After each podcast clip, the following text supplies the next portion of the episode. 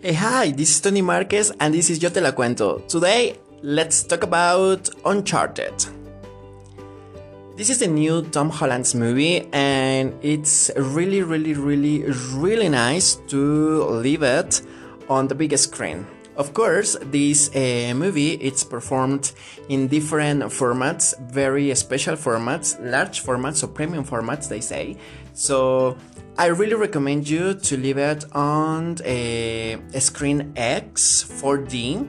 Uh, here in Mexico City, we have uh, the cinema house in uh, Plaza Parque Toreo. So if you have the opportunity or any chance to go there, uh, please do it because it's going to be um, grateful, a very big experience, and it blows your mind. So do it. If you have the opportunity, please go and watch it. Uh, Uncharted is this new movie that is um, related to the video game, but actually uh, to be very sincere, the video game is nothing compared to the movie, right?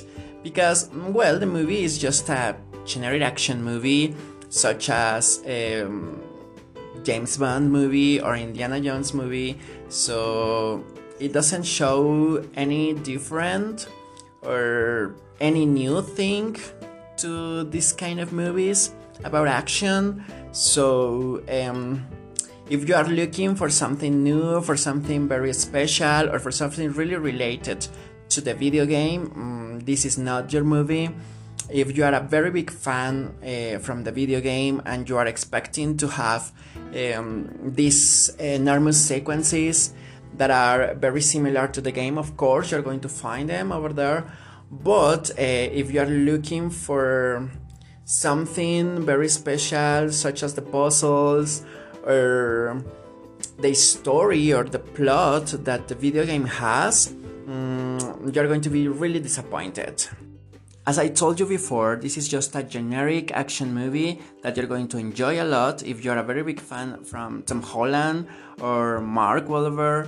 Um, the final, the the the, the, the final uh, part from this movie, it really blows your mind because it's a huge um, sequence action part, and if you leave it in the Screen X or 4 dimension, it's going to be great because you are going to feel inside of the movie, like part of the movie, like a part of the video game. And in this part of the movie, it's where you can find these uh, sequences.